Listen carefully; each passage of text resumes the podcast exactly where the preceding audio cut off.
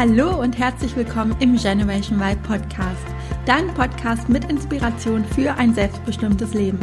Mein Name ist Juliane Rosier, ich bin Wirtschaftspsychologin und Gründerin der Y Academy und freue mich riesig, dass du in den Podcast reinhörst. Du bist dir richtig, wenn du die Nase voll hast von einem 0815 Leben und du dich danach sehnst, dir dein Leben so zu gestalten, wie du es dir erträumst. Genau dazu erwarten dich viele Tipps und Inspirationen sowie spannende Interviews mit Personen, die genau das bereits geschafft haben.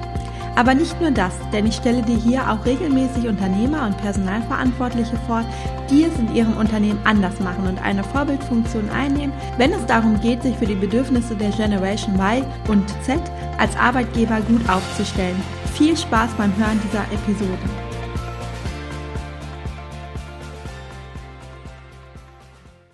In dieser Folge spreche ich mit Hanna Richter. Auf Hanna bin ich zufällig beim perfekten Dinner aufmerksam geworden, bei dem sie im Rahmen einer Nachhaltigkeitswoche mitgemacht hat. Ich fand Hanna in der Sendung nicht nur sehr sympathisch, ich fand auch ihren Lebensstil super spannend, so dass ich mir vorm Fernseher dachte, die Hanna muss ich unbedingt einladen. Zum Glück hat sie auch sofort zugesagt und ich freue mich, das Interview heute mit dir teilen zu können.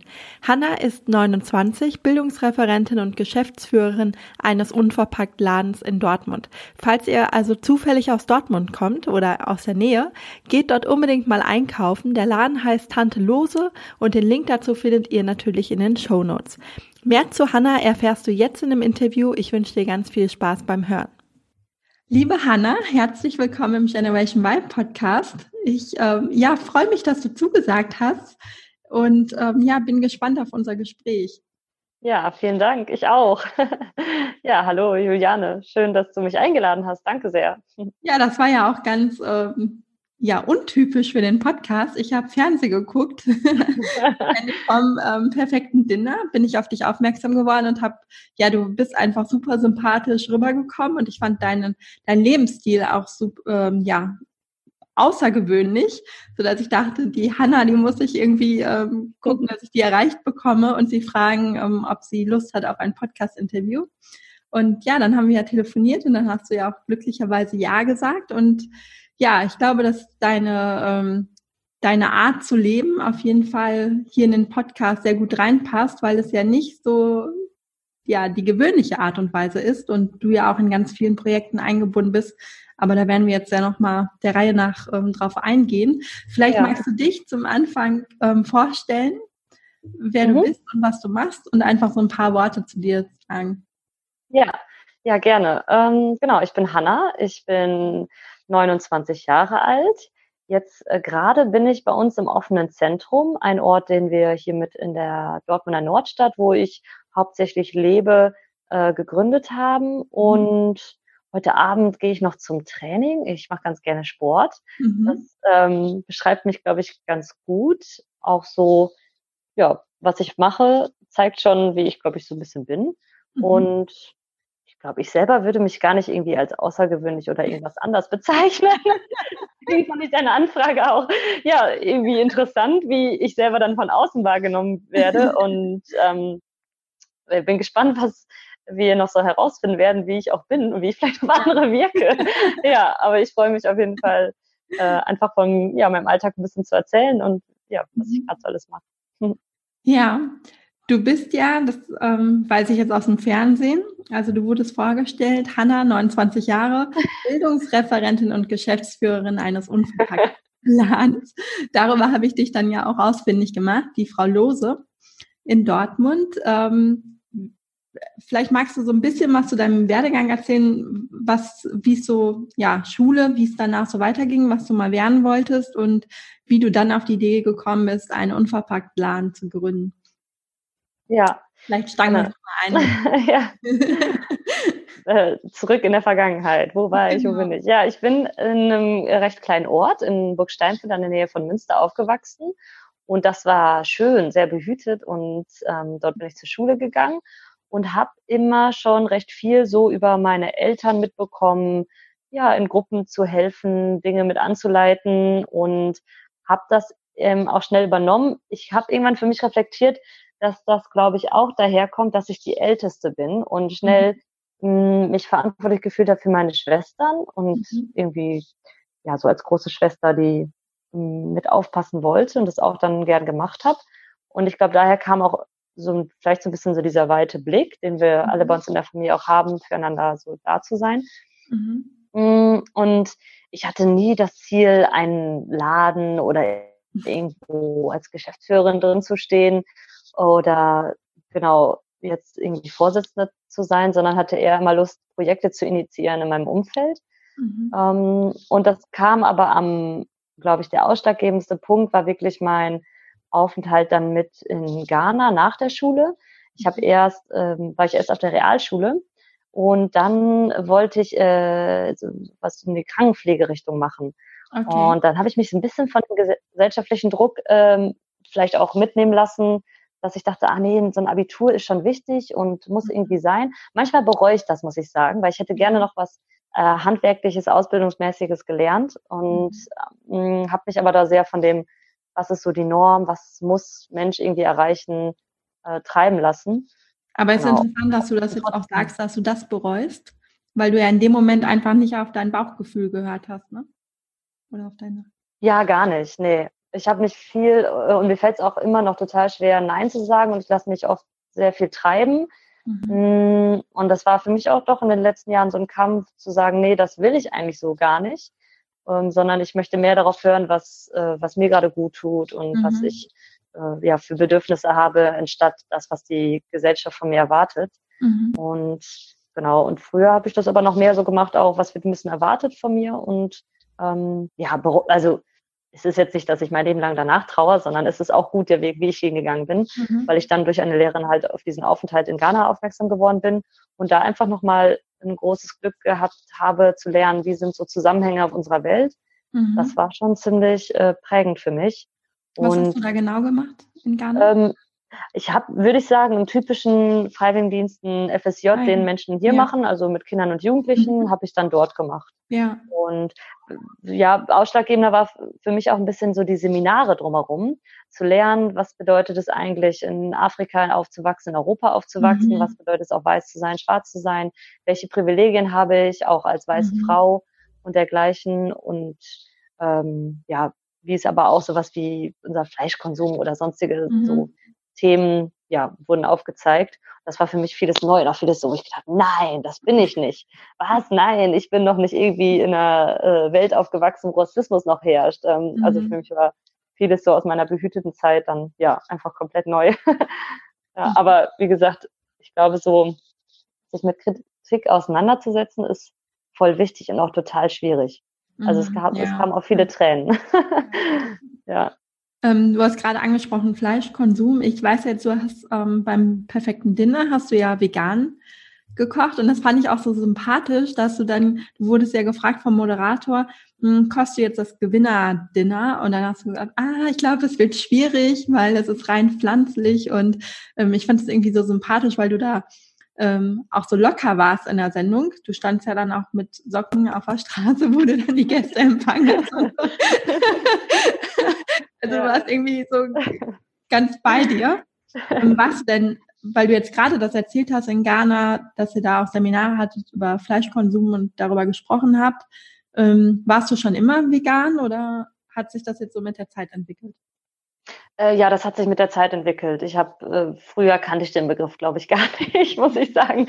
Und das hat sich einfach mit dem entwickelt, ja, was, mh, hm, ja, wie läuft hier die Fleischproduktion ab und anderswo und welche Massen essen wir und mhm. überhaupt das Tiere essen und ich, äh, wie ich auch in der Sendung gemacht habe, esse ja auch ab und zu Fleisch. Also es ist ja nicht ja. so, dass ich ähm, immer vegan lebe, sondern genau, wenn zum Beispiel meine Großmutter kocht oder wie jetzt auch da im perfekten Dinner, dann esse ich das auch mal mit. Ähm, bei mhm. mir ist es genau nicht so hauptsächlich eine Geschmackssache, sondern dann auch eher eine ähm, ethische Frage. Ja. Und ja, genau. Mhm. Also habe es nicht immer, ich glaube, so wann fing das an? Dann auch vielleicht so vor sieben, acht Jahren, dass ich mich damit einfach auseinandergesetzt habe. Ja. Genau. Ja, das fand ich auch mega gut, was du gesagt hast. Du hast ja gesagt, ähm, jeder halt auf seine Art und jeder auch in seinem Tempo und dass man da jetzt nicht so missionarisch aus, ähm, auf dem Weg sein sollte. Ne? Das ähm, erlebt man ja aber bei einigen immer, die dann ähm, irgendwie für sich einen Weg gefunden haben und dann davon ausgehen, dass das für jeden der richtige Weg ist. Und das fand ich dann auch sehr sympathisch, dass du ja. ja auch da so locker mit umgegangen bist. Ja, ja, manchmal ist es auch schwierig, finde ich, weil dann hätte ich lieber mhm. so eine gerade Linie, ne? so wie ich bin. Und so kann ich jetzt sagen, ich bin zum Beispiel genau Veganerin, Sportlerin und was ja. weiß ich. Und da merke ich aber mal wieder, mir fällt es auch schwierig, mich zu beschreiben, weil ich ähm, doch dann in recht vielen Szenen, würde ich sagen, oder vielleicht auch Gruppen drin bin und das auch irgendwo gerne mache, aber es ist verwirrt auch mein Kopf und mein Herz. Mhm. Manchmal, wenn, äh, wenn man nicht so eine ganz gerade Linie hat, äh, merke ich auch, wie wenn Leute einen fragen und diese Zuordnung ist schon, habe ich das manchmal das Gefühl, sehr wichtig in der Gesellschaft und gleichzeitig sehe ich da aber auch die Kritik, wie du gerade sagtest, dass ähm, für mich habe ich einfach, äh, ich glaube, ich war auch mal radikaler, ähm, dass ich gesagt habe, okay, jetzt hm, meine Familie, wie können die Fleisch essen zum Beispiel, als das dann mhm. anfing bei mir. Und dann irgendwann habe ich gemerkt, okay, damit ähm, baue ich aber eher Fronten auf und ich will ja mhm. Verbindungen aufbauen. Also ja. für mich war das so einfach ein Ziel. Also Verbindung zu Menschen ähm, und glaube, dass wir so einfach weiterkommen. Also ich ja. kann mir vorstellen, dass mir viele da nicht zustimmen. Und ich äh, habe das ja auch, glaube ich, einmal in dieser Sendung gesagt. Das hab, ist mir dann auch erst wieder eingefallen, als ich selber gesehen habe. Aber so ein bisschen in die Richtung auch Menschen ausprobieren lassen und sein lassen und ja. ähm, das akzeptieren ähm, und auch aber den eigenen Weg nicht ähm, ja, verlieren. Ja. Genau, und das ist mir total wichtig. Natürlich habe ich da auch Grenzen, also wenn es um wenn es um menschenverachtende Sachen geht, ne? Oder auch mhm. äh, äh, äh, ja, dann oder auch ne oder auch äh, tierverachtende Sachen zum Beispiel, dann bin ich halt, wo ich auch sage, nee, so aber nicht weiter oder mhm. ich möchte das jetzt gerade nicht mitmachen oder ich akzeptiere das ja. auch nicht oder stelle mich da ja. ja auch auf Demonstrationen mit hin. Äh, und trotzdem glaube ich, dass einfach nur ein Nein, mach das so nicht ähm, und aber selber vielleicht auch keine Lösung gerade zeigen, nicht so viel mh, hm, bringt, glaube ich. Ja. ja. ja. Lass uns nochmal zurückgehen ähm, zu dem Zeitpunkt, wo du in Ghana warst, beziehungsweise dann nach Hause kamst. Wie ging es dann weiter? Ja, dann habe ich erstmal ähm, überlegt, was mache ich jetzt und habe dann angefangen zu studieren und hatte dann ein sehr schwieriges Jahr, weil eigentlich auch erst danach für mich so ein Prozess äh, anfing, wow, was, was passiert hier auf dieser Welt? Also was mhm. gibt's hier für krasse Unterschiede? Das war mir in diesem Hype, äh, in Ghana zu sein, neue Menschen kennenzulernen, neue Kinder und Jugendliche und wie wird dort gearbeitet und so, äh, gar nicht so bewusst. Aber hier, also hier zurück in meiner Umgebung ist mir das dann erst aufgefallen. Und dann habe ich so ein zwölf Monate lang auch viel irgendwie überlegt. Äh, dann wollte ich wieder in die Krankenpflegerichtung, hatte ich überlegt, eine mhm. Hebammenausbildung zu machen. Mhm. Ich wollte irgendwie was, dachte, ich will jetzt was lernen und nicht so dieses mhm. Studieren da rein. Ähm, habe dann in Dortmund ähm, aber angefangen zu studieren und habe dann irgendwann nach Bochum gewechselt, weil da, genau, das mit der Hebammenausbildung hat nicht geklappt weil ich da auch äh, zu der Zeit krank wurde und dann auch nicht sicher war, weil ich hatte immer schon so ein bisschen so ein Stil, dass es nicht geradlinig ist und ich mich mhm. schwer festlegen kann.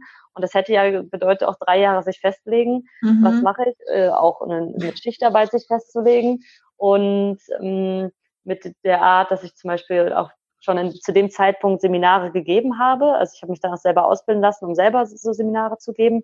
Äh, hätte das irgendwie nicht gepasst, habe ich dann gemerkt. Und auch in dem wo bin ich gerade, wo will ich eigentlich hin, Gedanken, mhm. habe ich dann gesagt, nee, das mache ich nicht und habe dann bin doch bei diesem Studium geblieben, also bei, oder bei der Art, bei der Art und Weise zu studieren, wo ich flexibler sein kann. Mhm. Und dann bin ich nach Bochum gewechselt und habe dann gewechselt mit der Idee, ah, was zu studieren, was mich interessiert und nicht was zu studieren, wo ich weiß, was ich hinterher werde. Genau, mhm, vorher, ich hatte ja. in Dortmund auf Lehramt angefangen, dachte ich, ja, kenne ich, dann wirst du Lehrerin. Mhm. Ähm, mhm. und da habe ich aber gemerkt, nee, das, das erfüllt mich gar nicht. Ich will gerade inhaltlich was äh, Neues erfahren.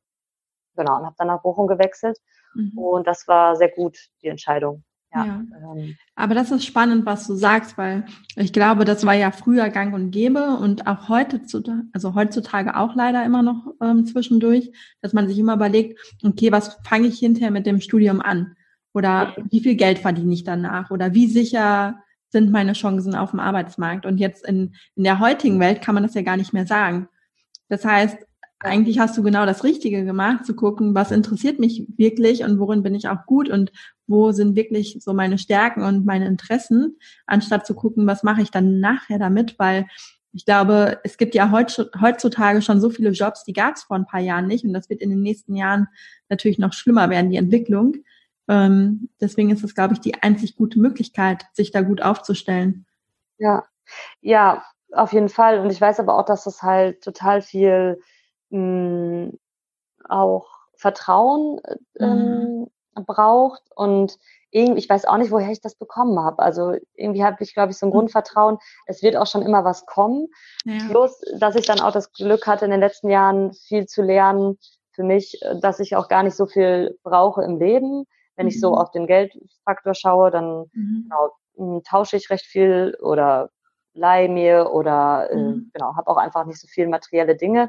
Ähm, was auch ein Glück ist, würde ich sagen, so ja. äh, leben zu können, dass ich mir halt nicht so viel Gedanken mache, was ziehe ich gerade an. Also nicht mit dem Schuh. Ja, man ist da nicht so getrieben, ne? Ja, aber man ja, ist genau. nicht so die ganze Zeit so getrieben, dass man ja. Geld verdienen muss, also viel. Geld, um sich alles irgendwie leisten zu können. Ich glaube, umso minimalistischer man ja lebt und umso weniger dann eigentlich man im Außen braucht, umso freier ist man. Ja, ja, schon. Also ich habe für mich auf jeden Fall das Gefühl, dass ich da äh, ein Stück Freiheit gewonnen habe mhm. durch das, ja, durch dieses mh, hm, durch diesen Gedanken, ich brauche nicht so viel Neues und neue Klamotten und neue Materialien. Mhm. Ähm, genau, und habe auch eher Lust dann auszuprobieren, das zu reparieren und dergleichen.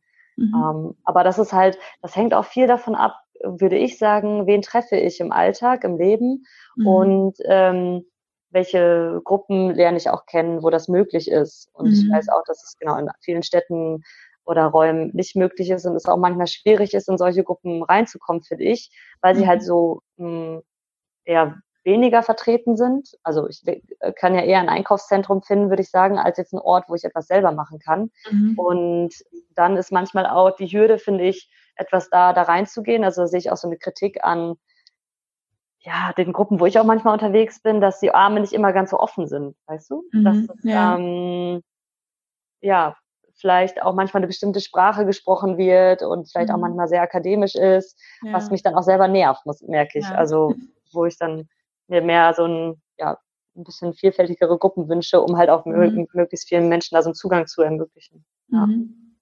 Genau. Hast du da einen Tipp? Schon mal so zwischendurch. Ähm, jemand von den Hörern sagt, ja, genau so ein Umfeld fehlt mir eigentlich, äh, ja. wie man da vorgehen kann. Ähm, also ich würde da einfach hingehen. Also äh, mhm. im Internet suchen. Ich glaube, dass es in fast jeder, vor allem größeren Stadt, ähm, solche Gruppen gibt. Sei ähm, ne, einfach eingeben, selber machen, DIY, dann aber auch Foodsharing oder dergleichen. Mhm. Und immer das Vertrauen haben, ach, äh, die wissen vielleicht gerade in einem Bereich mehr, also die eine Person, aber jede Person weiß was und hat eine Stärke. Und das mhm. ist, glaube ich, wo an wir so glauben müssen an uns selber erstmal ähm, ja. und das Selbstvertrauen überall hinzugehen, auf Menschen zuzugehen, auf Gruppen zuzugehen. Ähm, denn niemand hat die Weisheit mit den Löffeln gefressen oder so, sagt man mhm. das, glaube ich. äh, und auch wenn sich, auch wenn sich genau oft, glaube ich, wir Menschen untereinander so auf äh, oder verhalten, ja, ich weiß es ja viel besser als du und meine Meinung mhm. ist viel mhm. mehr wert, ähm, habe ich in den letzten Jahren für mich festgestellt, nee, auch wenn ich manchmal Respekt vor Leuten hatte, weil ich denke, oh, die sind so krass, die machen so viele gute Dinge oder die äh, sind so engagiert oder äh, wow, die sind PolitikerInnen, äh, manchmal habe ich, ich habe schon Respekt vor denen, aber äh, genau, dann trotzdem merke ich da, ja, aber auch die wissen nicht alles und äh, jede Person hat einfach ein Wissen und äh, Stärke und ja, sei es manchmal, dass eine Person einfach weiß, ähm, wie man eine Excel-Tabelle anlegt und das ist auch ein mhm. wichtiges Wissen oder halt ja. äh, Schnürsenkel vernünftig macht, das ist auch ein wichtiges, also ja, wir haben alle was in uns, das ja. ist so, ja. Ja niemand Besseres oder Schlechteres, würde ich sagen. Ja, das stimmt. Und ein, dann hast du das Studium also gewechselt, also von Lehramt genau. zu welchem Studiengang? Ja, das hat einen sehr langen Namen. Das, heißt jetzt, äh, das war ein Zweifach-Bachelor in Erziehungswissenschaften mit Kultur, Individuum und Gesellschaft. Ja, mhm.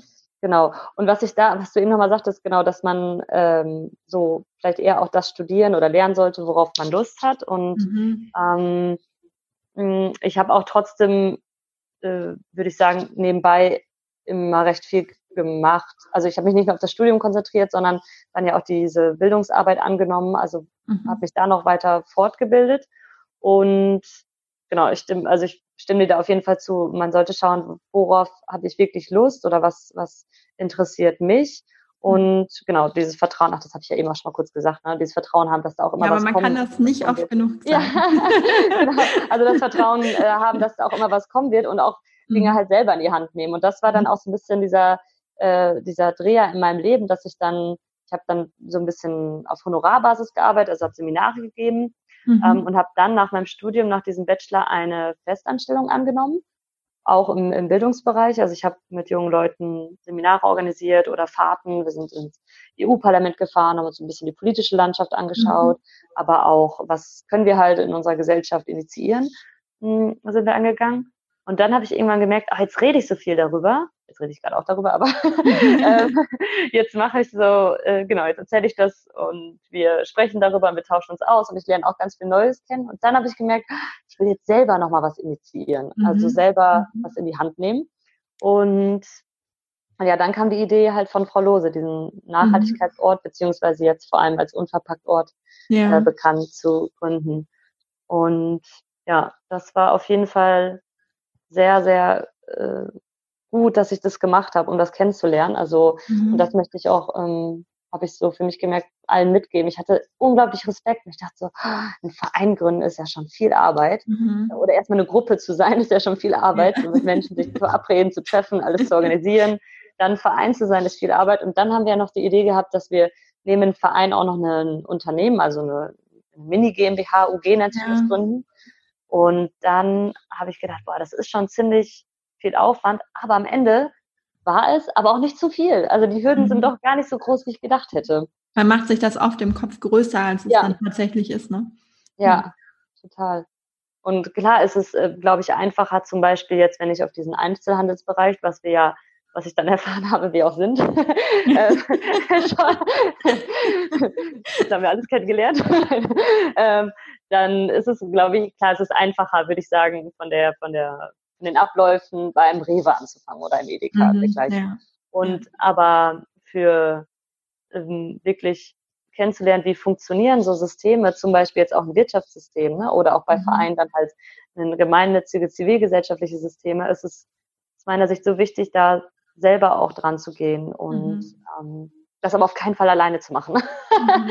ja, mein, mein größten Respekt äh, äh, vor den Menschen, die das ganz alleine machen. Mhm. Ähm, ja, wir haben es halt im Team gemacht und das war die für mich beste Entscheidung, die wir machen konnten. So viele Konflikte und Streits wir auch hatten. Mhm. Wir sind nicht auseinandergeflogen, sondern äh, sind daran voll gewachsen. Ja, und ja. konnten halt einfach Aufgaben abgeben mhm. und äh, zwischendurch frei machen, in Urlaub fahren auch trotzdem. Ja. Halt so ja, stimmt, auch ein wichtiger Punkt, ne? Mhm. Ja. Jetzt hört sich das ja irgendwie alles so, wenn du das jetzt so erzählst, so locker, leichtfüßig an. Aber das war es wahrscheinlich gar nicht. Wie hat denn so nee. dein Umfeld reagiert? Also ich, ich stelle mir gerade so diesen Punkt vor, wo du gesagt hast, ah, Lehramtsstudium ist nichts. Ähm, und wie hat ja. dein Umfeld da reagiert? Weil das ist ja schon das man so von außen denkt, ah, das Kind studiert jetzt was Sicheres auf Lehramt und ähm, ja. ja.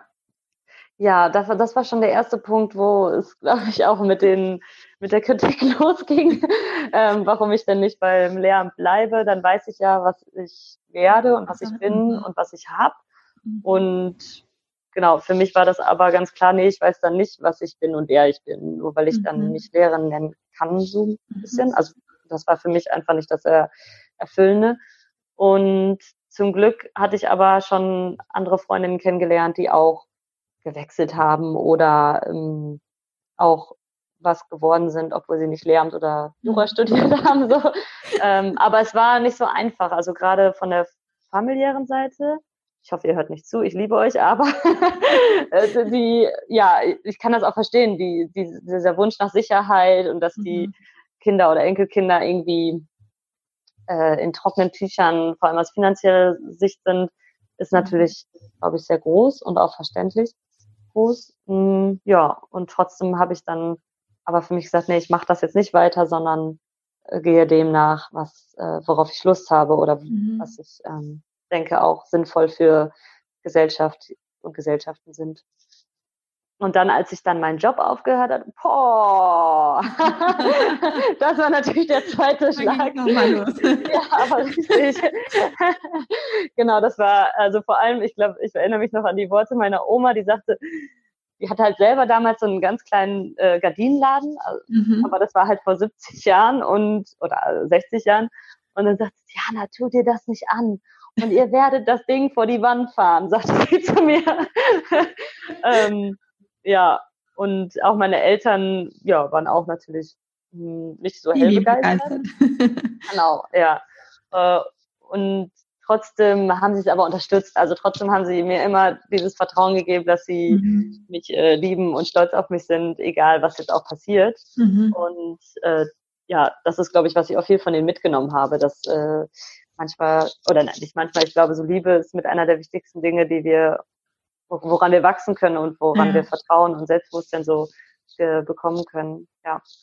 Und aber es, ja, es war gab schon und auch im Freundinnenkreis und dann habe ich auch so Freundinnen, die haben äh, genau sich durch so ein Jurastudium gekämpft und äh, mhm. oder durch ein Arztstudium und das war dann manchmal ja nicht ganz so einfach, glaube ich, in Gesprächen, das so zu rechtfertigen, warum ich das jetzt so mache.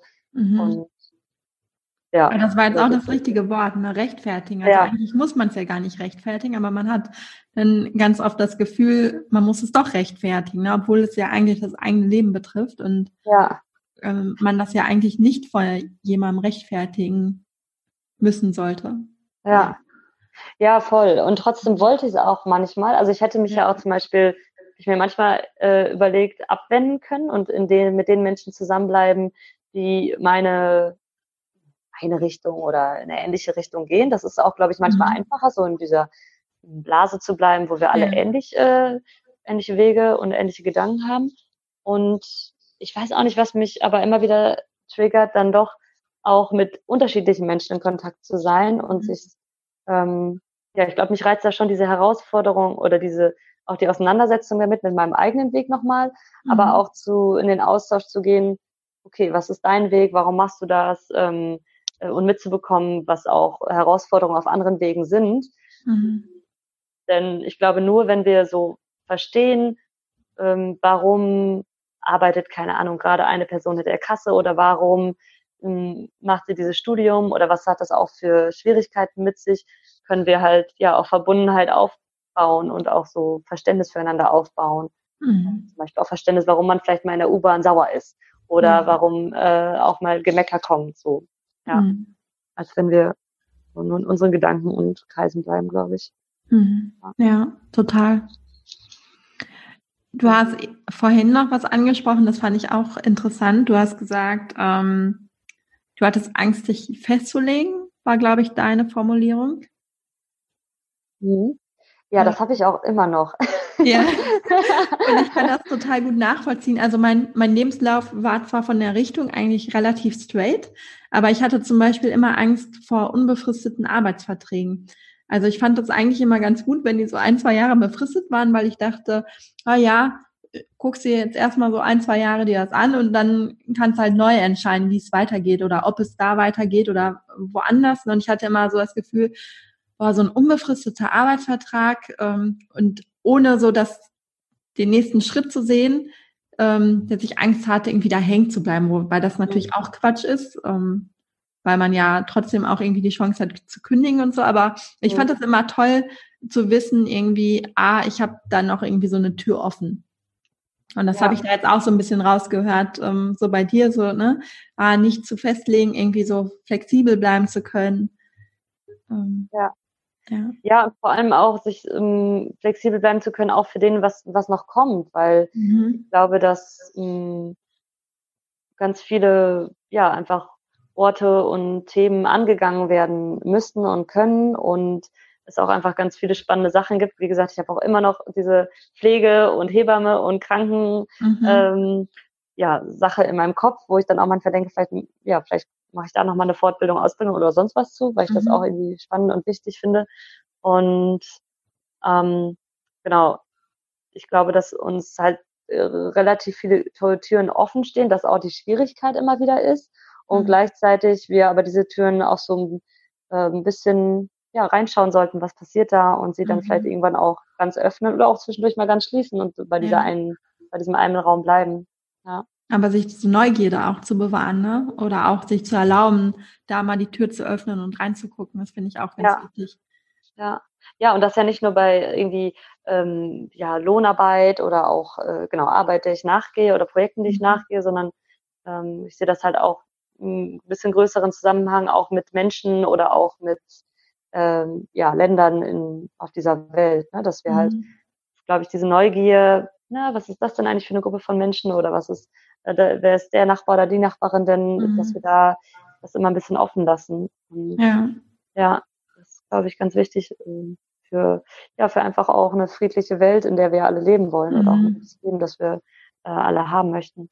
Ja. ja. Magst du noch mal was zu deinem Wohnkonzept sagen? Weil das fand ich auch spannend. Das passt jetzt natürlich gerade zu dem Thema auch Flexibilität. ja. ja. Ja, gerne. Also ich habe ähm, in, in, in, so typisch in WGs gewohnt, würde mhm. ich sagen. Also während meiner äh, Studienzeit und hier in Dortmund. Und mh, mm, ich war aber immer schon recht viel unterwegs, weil ich dann mal da ein Seminar hatte oder dann, hm, weiß ich, gab es da ein Handballspiel oder dann habe ich äh, da bei Freunden abgehangen und dann gab es da mal wieder auch eine Fortbildung, wo ich hingehen wollte. Und dadurch war ich viel unterwegs und ich fand, ich war auch nicht immer so eine ganz gute Mitbewohnerin im Sinne, dass ich viel da bin. Es hat sich jetzt mhm. niemand großartig beschwert, aber war selber manchmal gar nicht so damit zufrieden. Und dann kam halt die Situation, dass wir mit mehreren Leuten zusammenziehen wollten und das hat dann nicht mhm. ganz geklappt.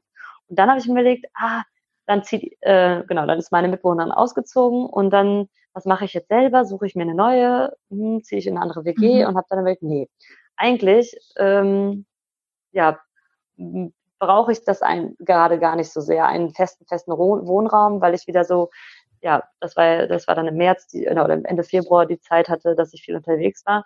Und dann habe ich mir gedacht, jetzt will ich das mal ausprobieren. Und was brauche ich eigentlich wirklich für mich? Also mhm. Also diese Frage, ähm, brauche ich überhaupt den eigenen Raum oder kann ich auch Räume teilen? Mhm. Hm, kann ich auch mehr Materialien noch teilen? Und ähm, ja, wie kann ich vielleicht auch noch andere Wohnkonzepte kennenlernen, auch so ein bisschen zukunftsmäßig gedacht, wie möchte ich selber wohnen. Mhm. Ja, und dann habe ich mir entschieden, gut, dann lasse ich es einfach mal sein mit diesem WG-Leben und den Wohnungen, also eine festen Wohnung und ähm, ja, pack meine Sachen an, äh, an einen Ort oder an verschiedene Orte und ziehe dann halt ein bisschen rum, da wo es gerade so passt.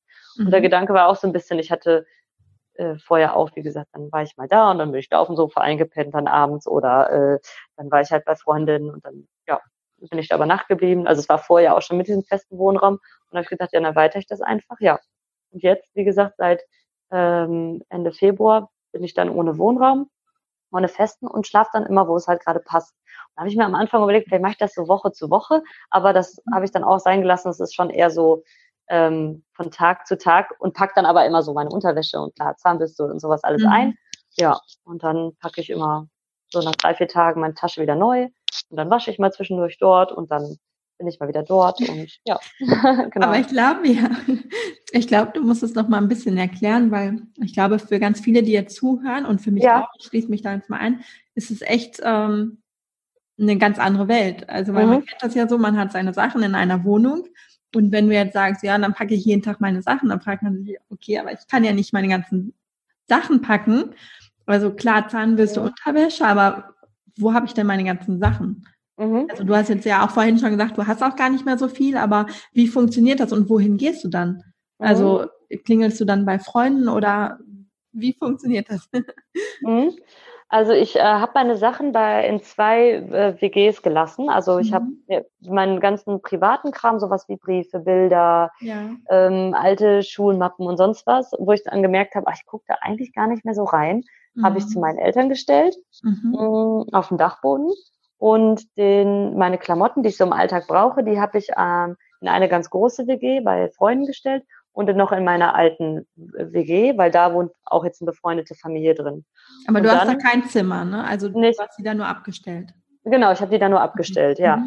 Das hatte ich vorher mit denen besprochen, ob das in Ordnung ist und die meinen, das ist kein Problem, wir haben noch Platz. Mhm. Und dann habe ich genau, und dann gehe ich zum Beispiel montags jetzt zu der großen WG, wo meine, wo meine meisten Klamotten sind und dann packe ich mhm. mir so ein bisschen Unterwäsche neu ein und Klamotten mhm. und überlege so, was möchte ich anziehen, wie wird das Wetter, mhm. so dass ich ein bisschen flexibel bin. Und es kann auch mal vorkommen, dass ich dann aber auch am nächsten Tag schon wieder umpacke, weil mir was fehlt oder so. Mhm. Aber ansonsten überlege ich dann, zum Beispiel habe ich mir heute überlegt, okay, heute Abend bin ich beim Training, wo bin ich dann in der Nähe und wo kann ich dann gut übernachten? Mhm. Hm, und das mache ich dann. Und dann schlafe ich tatsächlich gar nicht so oft auf dem Sofa, wie ich gedacht habe, weil in ganz vielen Wohnungen sind immer Betten frei auch, weil dann mhm. ist die Person mal nicht da, dann ist der mal nicht da. Ähm, genau. Und manchmal habe ich auch ganze Wohnungen, weil dann ruft mich zum Beispiel jemand an und sagt, hey Hanna, also einige wissen das dann auch von dem ja. Konzept, ähm, ich fahre in Urlaub, kannst du meine Blumen gießen und dann darf ich in der Wohnung schlafen mhm. und dann so hatte ich dann meine Woche eine Wohnung bei einer Freundin und dann war noch ein anderes befreundetes Paar im Urlaub die hatten dann ihre Hühner im Garten, die mussten gefüttert werden. Mhm. Und dann habe ich da geschlafen und die Hühner gefuttert. Genau. Und ja. Und dann wasche ich irgendwann wieder zwischendurch meine Sachen. In oft der WG in dieser, dann oder wo? Genau, oft in dieser ganz großen WG, aber manchmal auch woanders. Weil zum Beispiel beim perfekten Dinner, da war ich ja dann auch mit dem Rucksack äh, die ganze mhm. Woche unterwegs. Mhm. Und dann kam ich sonntags wieder. Und bei wem habe ich denn nochmal geschlafen? Weiß ich gerade nicht. Aber dann habe ich da auf jeden Fall auch meine Wäsche gewaschen. So, mhm. ja. Genau. Spannend. Ja.